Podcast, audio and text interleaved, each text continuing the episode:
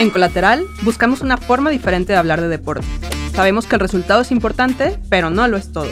El deporte tiene tantas capas, medios, expresiones y aquí caben todas. En este espacio queremos dialogar, cuestionarnos, conectar notas, estadística e historia de la mano de expertos y aficionados. Para construir juntos una perspectiva del deporte colateral. Este podcast es producido por We Music. Bienvenidas y bienvenidos a un episodio más de Colateral. Yo soy Raquel. Y yo soy Andrea. Y en este episodio uno de mis temas favoritos, donde se unen los grandes deportistas y cómo se involucran con la sociedad y esa responsabilidad de, de ayudar a sus comunidades. En especial, hoy vamos a hablar de unos pocos perfiles que que notamos que gracias a su, historia, a su infancia, a su contexto de crecimiento y de su vida, desarrollaron un poco, yo creo, la, empatía de devolver a sus comunidades un poco de, de, todo lo que también han ganado gracias a su mérito y su disciplina. Yo vivo para este tema, ya sabes, Zucchini, que a mí estos son los temas que más me mueven, no solo a nivel personal, sino también a nivel profesional.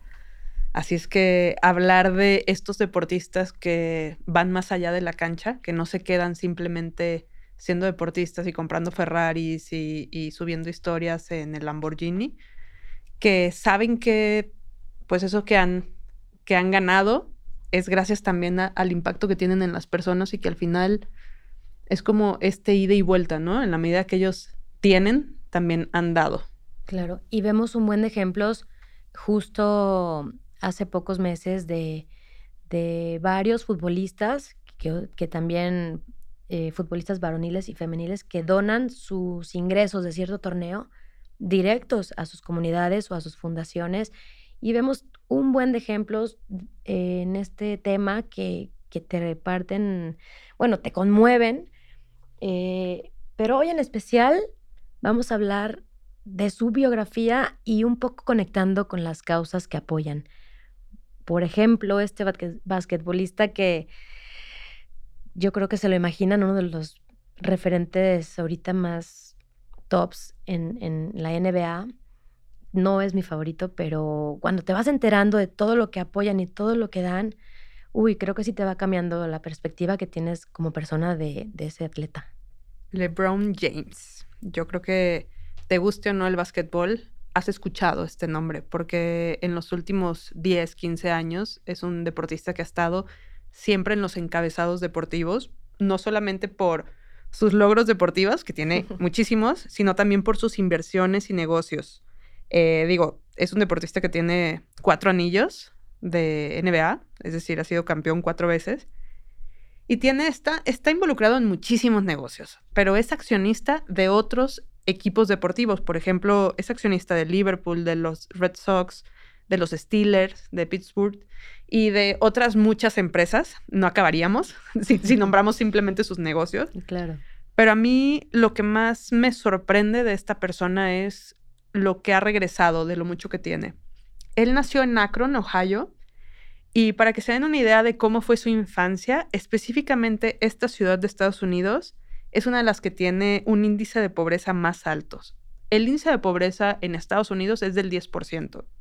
Esta ciudad en específico es del 25%. Es decir, casi 3 de 10 personas están en, en un estado de pobreza. Digo, obviamente estamos hablando de Estados Unidos, ¿verdad? Pero para que se den una idea como en dónde creció, obviamente está lleno de barrios de muchísima violencia y él pues fue, digamos, de alguna manera vivió en carne propia las pocas posibilidades de crecimiento que tienen las personas que nacen ahí. Entonces él sabe, bueno, él muy consciente, sabe que para poder cambiar la realidad, una de las maneras en, la que puede cambiar la realidad es a través de la educación. Está comprobado que a mayor pobreza, menor escolaridad y a menor escolaridad, menor oportunidad de crecimiento. Entonces dijo, no, no puede ser así. Y hace más de 10 años hizo todo un proyecto llamado I Promise, en donde hizo una campaña este, que identificaban a los niños y niñas que corrían más riesgo, específicamente de esta ciudad de Akron, y los becaban para que siguieran estudiando. Pero se dio cuenta que no era suficiente solo becar a niños y niñas para que siguieran estudiando. Entonces dijo, mi proyecto tiene que ir más allá, no me puedo quedar solo con esto. Así fue como en el 2018 abrió su escuela I Promise. Y en esa escuela, bueno, pues ahí les dan uniformes, le dan comida, les dan transporte y se aseguran de que puedan acabar como, como la escuela básica. Y no solo eso, tienen una, una vinculación con la universidad justo de esa ciudad para que los egresados de su escuela puedan entrar con beca a la universidad y salgan con un título universitario, lo cual obviamente cambia realidades. Claro, un, programa bien pensado, bien acompañado, con una responsabilidad al dar, para que eso que, da, que, dan, eh, en verdad rinda frutos y tenga un gran impacto en la sociedad y en muchas vidas de estos jóvenes. Sí, no se queda en un proyecto asistencialista en donde voy un día, entrego, no sé, eh, despensa y me voy, como suelen ser muchos los proyectos sociales que hay. Este hombre dijo, de verdad estoy comprometido en cambiar realidades y en cambiar toda una comunidad, que fue donde yo crecí, e hizo todo este proyecto y que bueno, esto es poquito de lo mucho que ha hecho, porque ha querido involucrar también a los padres de familia, ha dado educación en adultos, es decir, no quiere que lo que él vivió lo vivan los nuevos niños, digamos, que están creciendo ahí. Buenísimo. Y otra atleta en los más altos referentes en el mundo seis balones de oro, Zuka. Creo que saben de quién hablamos. Yo creo que no. Yo creo que no saben, pero espero que se enteren y que le den una checada quién es. Marta da Silva, esta jugadora de fútbol brasileña que también nace en un, en un pueblo muy pobre, nace en una familia, eh, pues, pues sí, sí podemos decir que en pobreza. Su, su papá los abandona cuando ella tenía un año eh, su, mamá es la que se hace cargo de, ella y sus hermanos. Esta Marta, de chica, no, no iba a la escuela hasta los nueve años y cuenta que en su propia casa empezó a aprender a escribir y a leer con periódicos y con revistas. Otro dato que está muy cañón, en esos, en esos tiempos, ella nació en el 86, así que por ahí del 95, se escapaba para jugar fútbol. De hecho, también cuenta que le hacían bullying, muchos niños no la dejaban jugar porque pues es un deporte de niños. Huía, hay varios también relatos que ella cuenta que ella huía, corría, huía de sus hermanos porque no veían cómo era posible que, su hermana era la que estaba ahí haciendo los disturbios y jugando fútbol en, en las canchitas del pueblo, ¿no? No, y aparte les ponía un baile, porque si no la han visto jugar, véanla, es muy habilidosa. Yo creo que también por eso unos no la dejaban. Típico. Ella vendía para ayudar a su familia fruta en un mercado hasta que empieza a, ver que, que si persigue el sueño de ser futbolista, sería un medio para apoyar a su familia. Y a los 14 años cuenta que se va a Río de Janeiro a unas pruebas que, que consigue dinero, pero para poder ir en camión tarda tres días en llegar porque pues, no completaba para volar. Y es ahí donde la empiezan a descubrir. A los 18 se va a Suecia eh, y después de eso es llamada a la selección y de ahí, wow, todo despunta y es una fuera de serie, es una inspiración para tantas niñas de, todo el mundo. Y es la única jugadora que tiene sus pies marcados en el Maracaná ella dice que su alegría al jugar era imitar a Ronaldinho y, creo que lo ha sabido interpretar muy bien porque de verdad es una jugadora que, que interpreta muy bien el, fútbol del yoga bonito, ¿no? Y también cuenta algo que, que no comparto, que su favorito es Cristiano Ronaldo. y pues vemos que es una jugadora con, con tantos balones de oro. Significa que tantos años estuvo siendo el top de tops en su disciplina. Sí, de hecho, eh, pues a mí me tocó crecer viéndola jugar. las pocas veces que, que transmitían fútbol femenil en, la tele, a mí me parecía increíble ver a una mujer que pudiera hacer todo lo que ella hacía en la cancha. Ahorita juega para el Orlando City y de hecho está, bueno, se rompió ligamentos de ligamentos cruzados el año pasado, bueno, o a principios de este año, ya ando perdida. El año pasado, perdónenme, ando ahí con las fechas.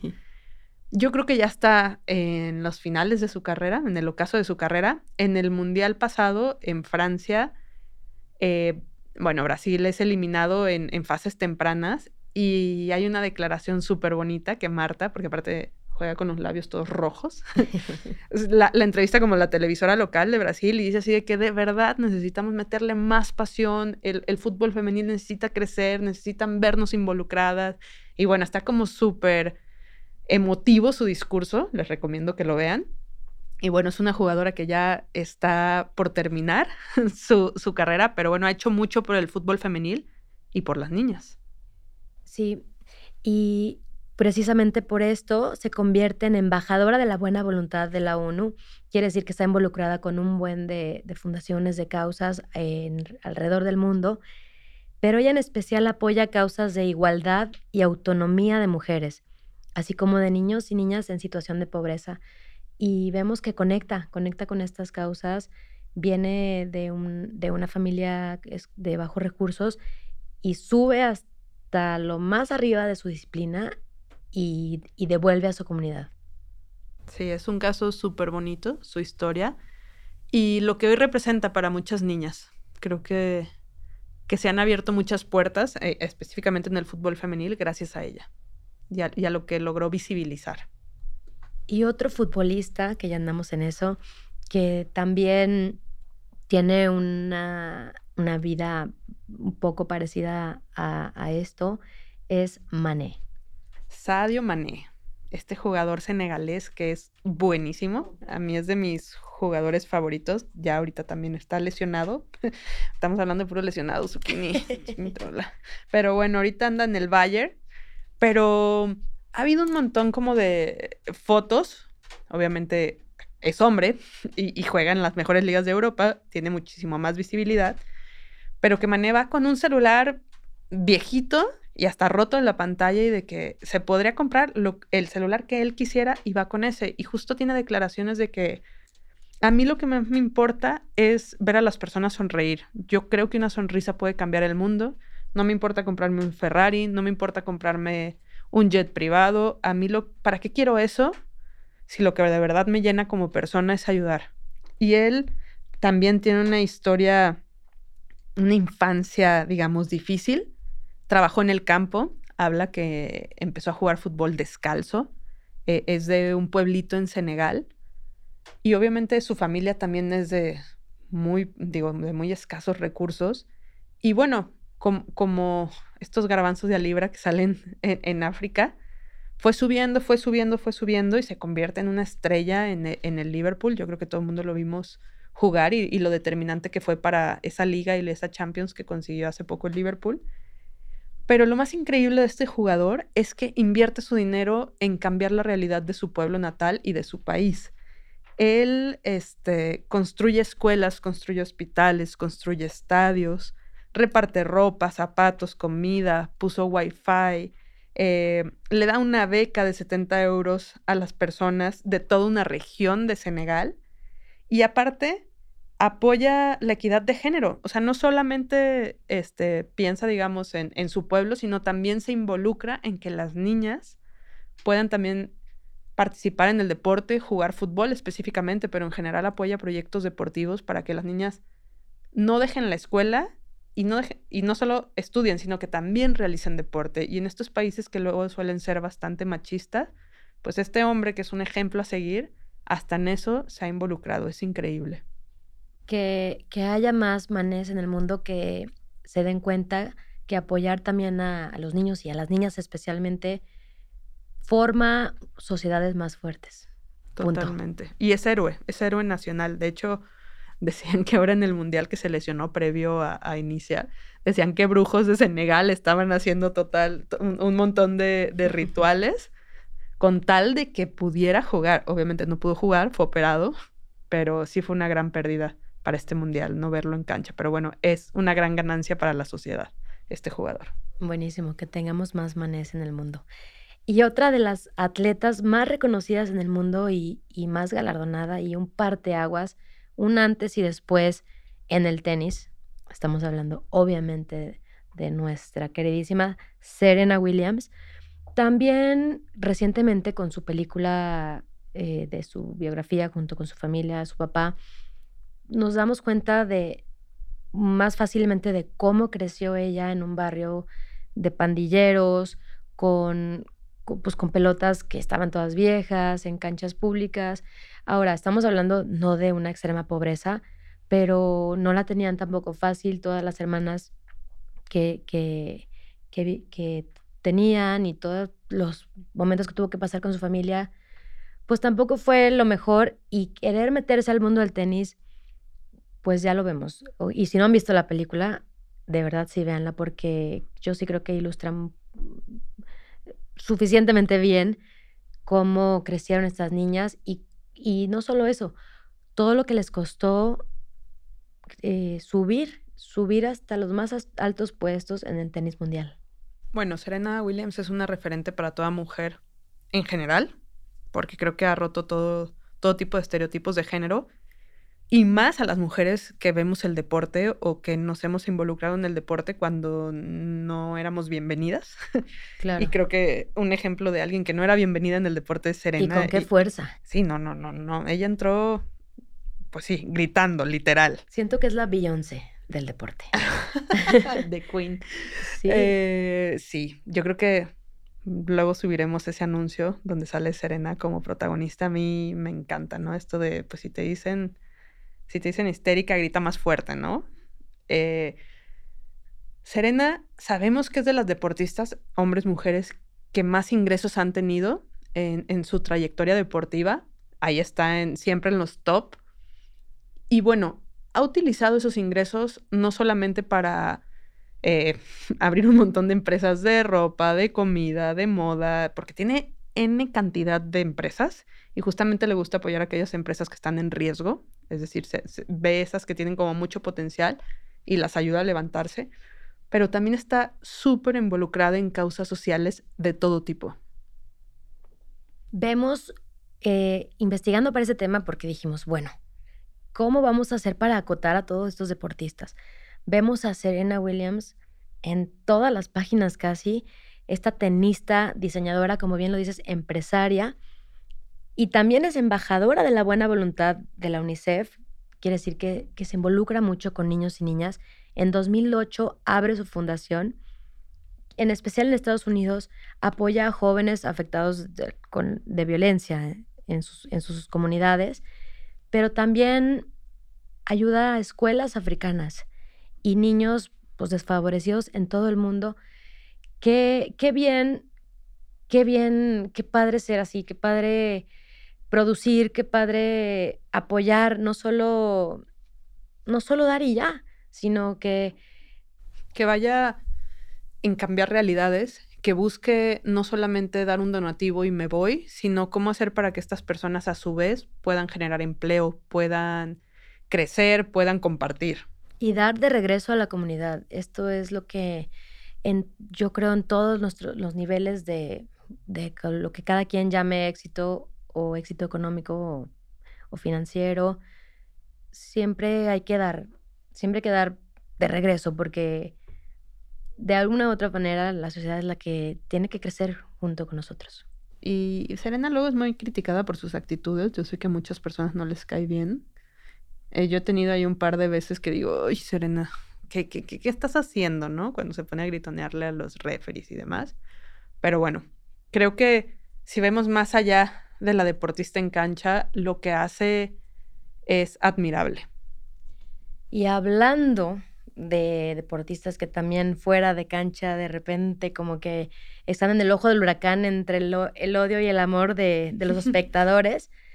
y también queremos mencionar porque es un mexicano que, que fuera de todo admiramos porque sus logros dentro del ring y fuera del ring y los apoyos que ha dado son, son grandes y, estamos hablando del Canelo Álvarez. El Canelo Álvarez, jalisciense, orgullosamente jalisciense, tendrá un montón de polémica alrededor de su trayectoria deportiva, porque muchos dicen que no es un buen boxeador y lo que tú quieras, pero bueno, sus títulos lo avalan. Yo, yo no sé cómo pueden decir eso cuando es campeón de tantas divisiones. Exacto.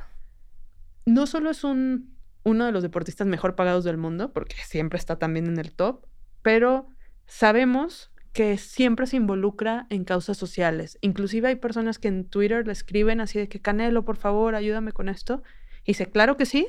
Este, voy. Me, voy a conectar. Ajá, sí, sí. Yo, yo te apoyo, te voy a contactar y no es como de dientes para afuera. Él luego se ven a estas personas que ayudan y dicen, no, realmente el señor Canelo me ayudó y me sacó adelante en esta situación. De Juanacatlán para el mundo, Zuka.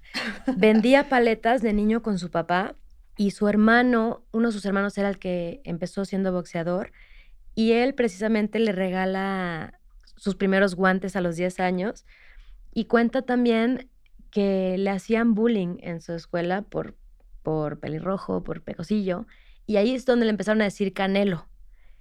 Como algo despectivo. Y le da la vuelta a su, a su apodo de, de, de bullying con tanto poder y ahora es el Canelo. Orgullosamente el Canelo Álvarez. Y no solo es un taquillero y no solo es, eh, como dices, ha ganado en tantas divisiones y pues honor a quien honor merece, porque gracias a su sacrificio y su disciplina, pues vemos un atleta fuera de serie también. Y, y ya sabiendo también qué tanto, bueno, no sé, a mí sí me da, cuando conoces un poco más a las personas, pues te hablan del corazón, todo lo que hace por los demás. En realidad es un, un ejemplo a seguir este atleta, te digo, fuera y dentro de, del ring, porque apoya tanto como causas independientes que levantan la mano, y también a su fundación y, también a niños con cáncer y también apoya un torneo de golf y también apoya allá y también qué padre que sí voltea y él apoya, eh, me refiero, quiere dar de regreso a la comunidad. Y más canelos en el mundo. Y es orgullosamente mexicano. Que, que luego pasa que deportistas mexicanos no, no mencionan tanto ese tema y el canelo está muy orgulloso de sus orígenes. Eh, y cada que puede, digo, solamente con verlo cómo se sube al ring, te das cuenta de que de verdad vive el ser mexicano con muchísimo orgullo. Más canelos en el mundo. Más canelos en el mundo, por favor. Uy, qué bárbaro. Tenemos este caso que está muy peculiar de, de una chica que es surfista. Se llama Bethany Hamilton. Esta niña nace en el 90 y a los 8 años ya era un prodigio del surf, ya ganaba competencias de surf en, divisiones de tabla corta, tabla larga, y a los 13 años le ocurre una tragedia estando en Hawái surfeando precisamente, es atacada por un tiburón tigre y pierde su brazo izquierdo del hombro para abajo, pierde, cuentan los médicos, cuentan que pierde 60% de su sangre en este ataque. Por poco se muere, o sea, no saben cómo sobrevivió. Es, un, es una historia muy cañona. Y no solo eso, tiene una recuperación, imagínate, no solo psicológica, a las 10 semanas ya estaba surfeando. No, no, yo no sé cómo pudo. Ah, de hecho, hay una película de esto, así que también se la vamos a dejar por ahí, que no se la pierdan, que vale la pena. Y bueno, no solo es la parte de la tragedia, también es la parte de que estas personas, a través de, cómo fueron marcadas en su infancia, o en este caso, pues por un accidente tan, tan trágico, tan, tan... Tan horrible. Tan horrible, están los referentes de competencias de surf y pasa más allá. Ahora apoya a muchos niños y niñas, em, no solo por, a los que han sido atacados en, en accidentes, bueno, ataques de tiburón, también a niños eh, amputados y charlas de motivación y recauda fondos y ayuda acá y ayuda allá. Uy, ¿cómo es? ¿Cómo? Bueno, ahí uno puede decir es imposible no, no voltear, pero qué historia de me levanto y además doy. Sí, y hay entrevistas a esta chava y literal así de que te enseña o enseñan las cicatrices de su, de su hombro, cómo le quedó. Y es como, pues sí, fue algo trágico, sí me marcó, pero ya está, ahora es esto y con esto vivo y hacia adelante.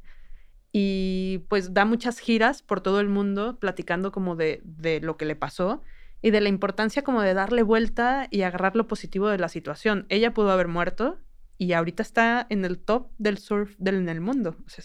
es, un ejemplo. Es un ejemplo. También más Bethany's en el mundo.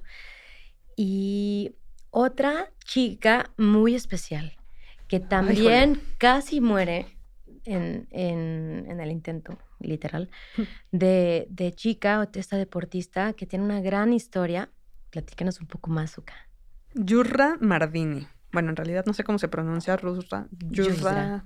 En La fin, Yusra. Eso. No sé cómo se pronuncia, pero esta chica siria, nadadora.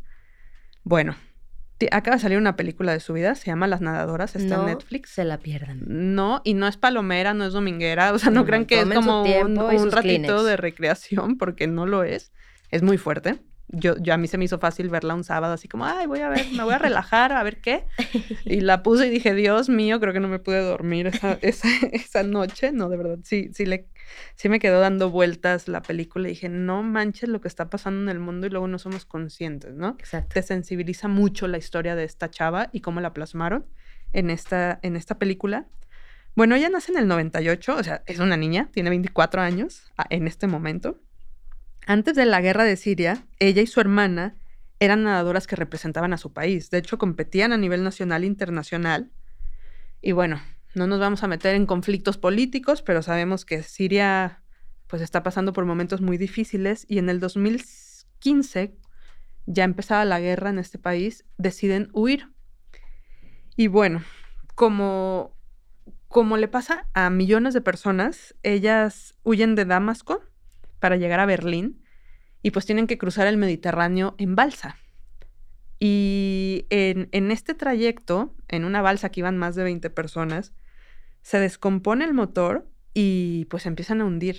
Y había de todo tipo de nacionalidades y lo que hacen ella y su hermana y otros varios, pero sobre todo ella y su hermana, es echarse al mar y empezar a nadar jalando la balsa por más de tres horas literal, ayudaron a salvar la vida de todas las personas que estaban en esa balsa. Llegan a Alemania y después de un montón de obstáculos que se les fueron poniendo en el camino, neta, está muy cañón.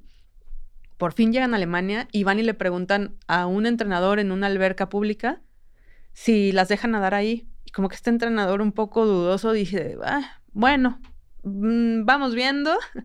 dice, no, tómanos tiempo, venos nadar y decide. Total que las ve nadar y dice, pues sí, las acepto y no solo eso, les doy, digamos, este, un lugar para que se queden a dormir y no se queden como en, en estos campos de refugiados.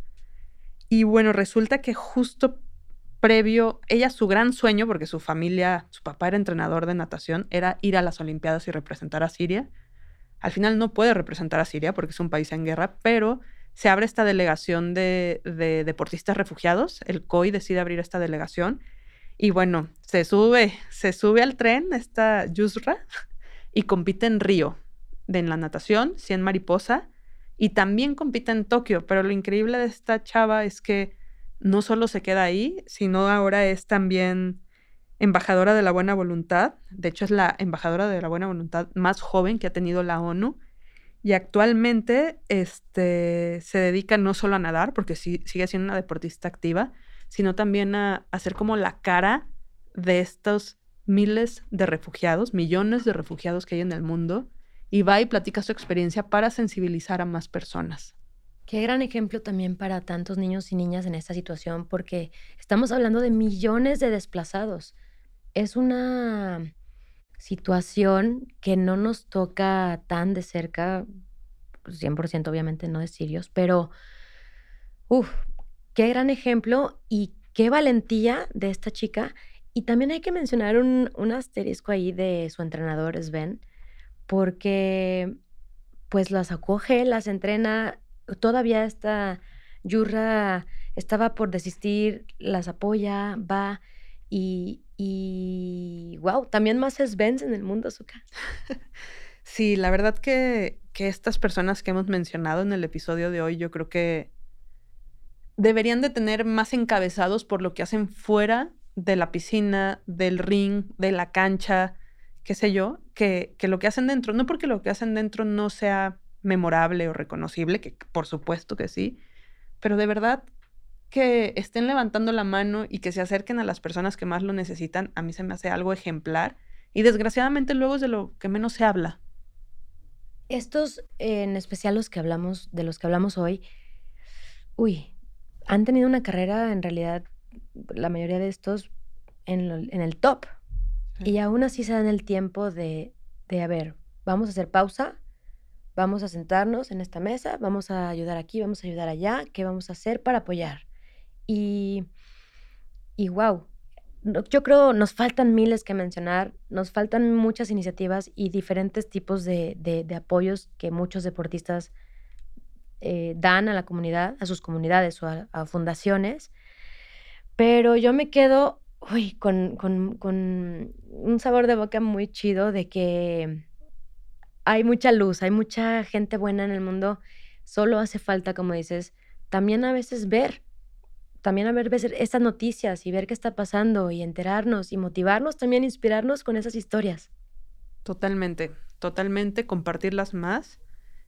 Y digo, estos son deportistas y nos toca ver lo que hacen. Hay muchas otras personas que están haciendo grandes cosas. Hoy tocó hablar de ellos y ellas. Sin duda tendremos más episodios de este tema porque en, lo personal es algo que a mí me mueve mucho. Pero bueno, esperemos que les haya gustado lo que les compartimos el día de hoy y que vean todo esto que les estaremos compartiendo en redes sociales, porque hay documentales, hay películas, hay charlas.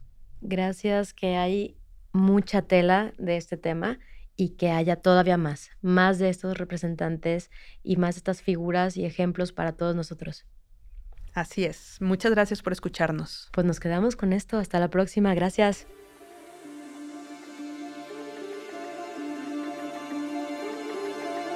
Muchas gracias por acompañarnos en un episodio más de Colateral.